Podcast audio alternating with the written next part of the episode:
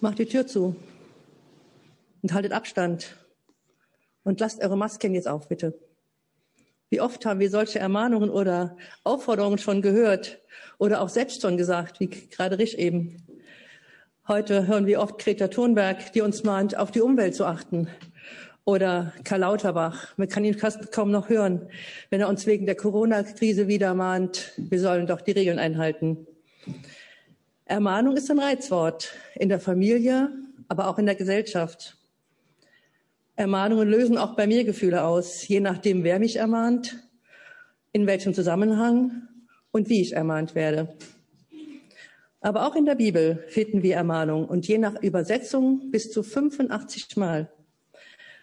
Das Wort wurde verwendet für Anflehen, Bitten, Auffordern, Zureden oder auch Trösten. Mit einer Ermahnung werden Menschen aufgefordert, etwas zu tun. Mit einer, hinter einer Ermahnung steht aber auch die Sorge um einen anderen Menschen.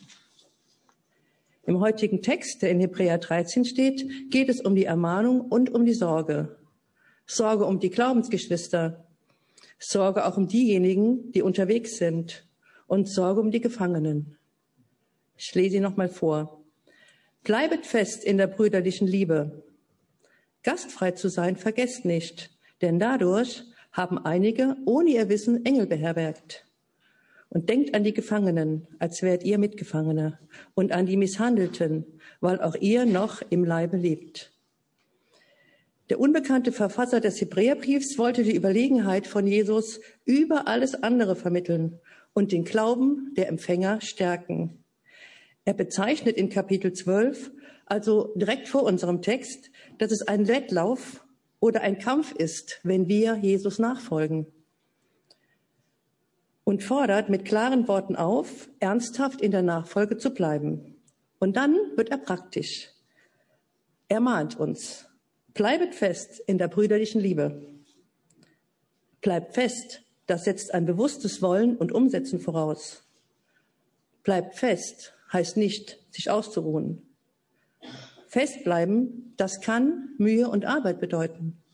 Und ich denke da zum Beispiel an Freundschaften, an Beziehungen.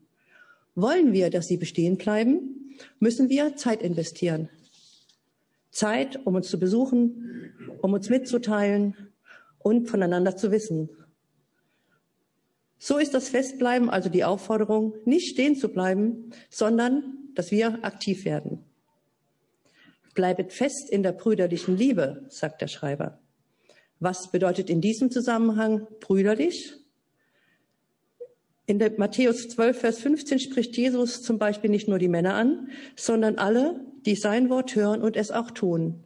Da steht genau, wer den Willen meines Vaters im Himmel tut, der ist mir Bruder und Schwester und Mutter.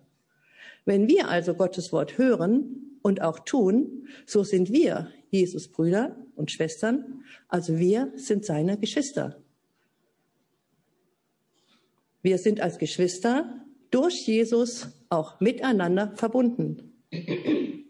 Die brüderliche Liebe ist also auch unsere Liebe als Christen zueinander. Von mir zu euch, von euch zu mir. Und sie ist nicht nur ein Gefühl oder menschliche Zuwendung, sondern diese Liebe ist die Auswirkung von Gottes Liebe, wie er uns liebt, an uns. Und sie bedeutet das Zueinander, dass wir uns gegenseitig wertschätzen und uns so annehmen, wie wir sind. Dass wir uns kennenlernen sollten, füreinander da sein sollten und auch füreinander beten. Und der Schreiber des Textes geht sogar davon aus, dass diese Liebe da ist. Bleibt in der Liebe. Das heißt, er sagt, sie ist da. Aber er konnte auch bemerken, dass viele Gedanken und Tätigkeiten die Menschen davon abhalten, und alles andere bleibt in den Vordergrund und die Geschwister rücken nach hinten. Das geht uns doch heute auch oft so. Wenn wir im Alltag beschäftigt sind, dann fällt manchmal ein Geburtstag oder wenn wir an jemanden denken wollten, nach hinten. Und deshalb sagt er, in der Liebe bleiben, an dieser Liebe festhalten, konkret nicht nachlässig werden, nicht ablassen, sondern Wir sollen an der Liebe zueinander arbeiten.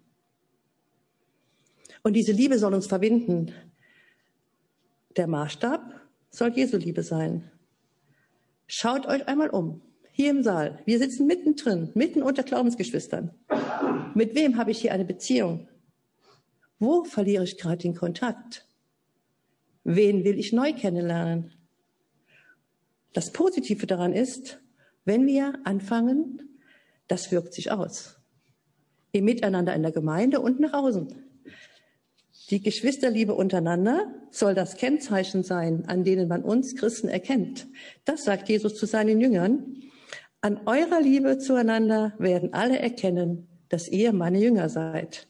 Und dann ist unsere Liebe zueinander der größte Werbeeffekt für Jesus und für seine Gemeinde. Diese Liebe hat noch andere Auswirkungen, nämlich auf die Gastfreundschaft. Vers 2. Gastfrei zu sein, vergesst nicht, denn dadurch haben einige ohne ihr Wissen Engel beherbergt. Im alten Orient war Gastfreundschaft geradezu lebensübernotwendig. Wenn ein Reisender den heimatlichen Bereich verließ und als Fremder irgendwo hinkam, wenn ihm dann Herberge, Essen und Trinken verweigert wurden, war sein Leben in höchster Gefahr. Ich denke, Gastfreundschaft hat auch heute noch viel mit Interesse am Wohlergehen des anderen zu tun, dass es dem anderen gut geht. Und durch die Aufnahme von unbekannten Menschen wird auch unser Horizont erweitert. Manchmal sogar mehr, als wir gedacht haben. Der Schreiber spricht sogar von Engeln, die man vielleicht beherbergt hat. Ich hatte Erfahrung, da war ich ganz kurz in der Stadt mit so einem Jugendkreis. Da sind wir am ersten Advent immer nach Winterbach gefahren erste Adventwochenende Winterbach war gesetzt und wir fuhren hin und wir wussten nicht, was uns da erwartet hat. Jeder wusste nur, es gibt ein Bett und was zu essen. Und die Gemeinde in Winterbach, die hat sich die Namen geben lassen und dann wurden jeder, die Jugendlichen zu den Familien zugelost und wir gingen abends mit, konnten da schlafen, konnten da essen und hatten neue Leute kennengelernt und das war so meine ersten Erlebnisse unter Christen, was Gastfreundschaft bedeutet. Man hat sich aufgehoben gefühlt, wurde in die Familie aufgenommen. Wie können wir heute gastfreundlich sein? Eine Möglichkeit hier in der Weihnachtszeit hat Rich eben bei der Moderation schon angesprochen. Weihnachten neu erleben. Wir können unser Haus öffnen für vier Wochen, eine bestimmte Zeit, um Menschen einzuladen, mit ihnen diese vier Wochen zusammen zu gestalten sich auf Weihnachten vorzubereiten. Einige Kreise haben angefangen, andere Kreise haben vielleicht noch Platz. Und wie können wir unser Haus noch öffnen? Da ist unserer Fantasie keine Grenze gesetzt. Ich glaube, jeder, jedem fällt vielleicht einmal was ein. Dann komme ich zum letzten Vers. Denkt an die Gefangenen, als wärt ihr Mitgefangene und an die Misshandelten, weil auch ihr noch im Leibe lebt. Mit dieser Ermahnung fordert der Hebräerbrief die Christen heraus, sich besonders um die Gefangenen zu, zuzuwenden. Für die ersten Christen waren das die Glaubensgeschwister, die damals Beschimpfungen, Unterdrückung, Schläge, Enteignung und auch Bestrafungen entgegennehmen mussten. Sie wurden wegen ihres Glaubens an Jesus Christus verfolgt, gequält und gefangen genommen. Wir können in der Bibel lesen, dass die Christen damals ihre Glaubensgeschwister in den Gefängnissen besucht haben. Sie beteten mit ihnen und stärkten sie dadurch im Glauben. Sie beteten auch in den Gemeindeversammlungen. Und wir? Denkt an die Gefangenen. Wie sieht das denn für uns praktisch aus? Heute kennen wir hier eigentlich keine Christenverfolgung. Wir beten zwar immer und danken Gott, dass wir in Freiheit unseren Gottesdienst feiern dürfen, aber so ganz nah ist uns das nicht. Aber weltweit, da gibt es die Christenverfolgung. Und das ist der heutige Weltgebetstag, eine Chance, dieser Aufforderung nachzukommen.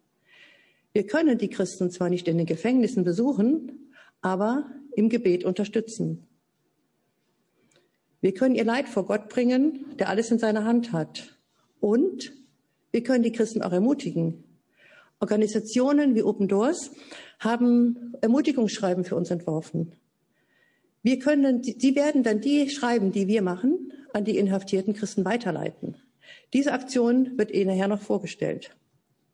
Egal, ob es eine Postkarte oder ein digitaler Gruß sein wird, es ist ein Zeichen von uns. Und die Christen, die merken, es wird an sie gedacht.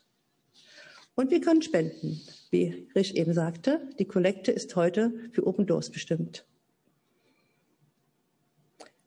Im letzten Brief des Hebräerbriefs haben wir also erfahren, dass es die Liebe Jesu ist, die uns fähigt, untereinander zu lieben, gastfreundlich zu sein und für andere einzustehen.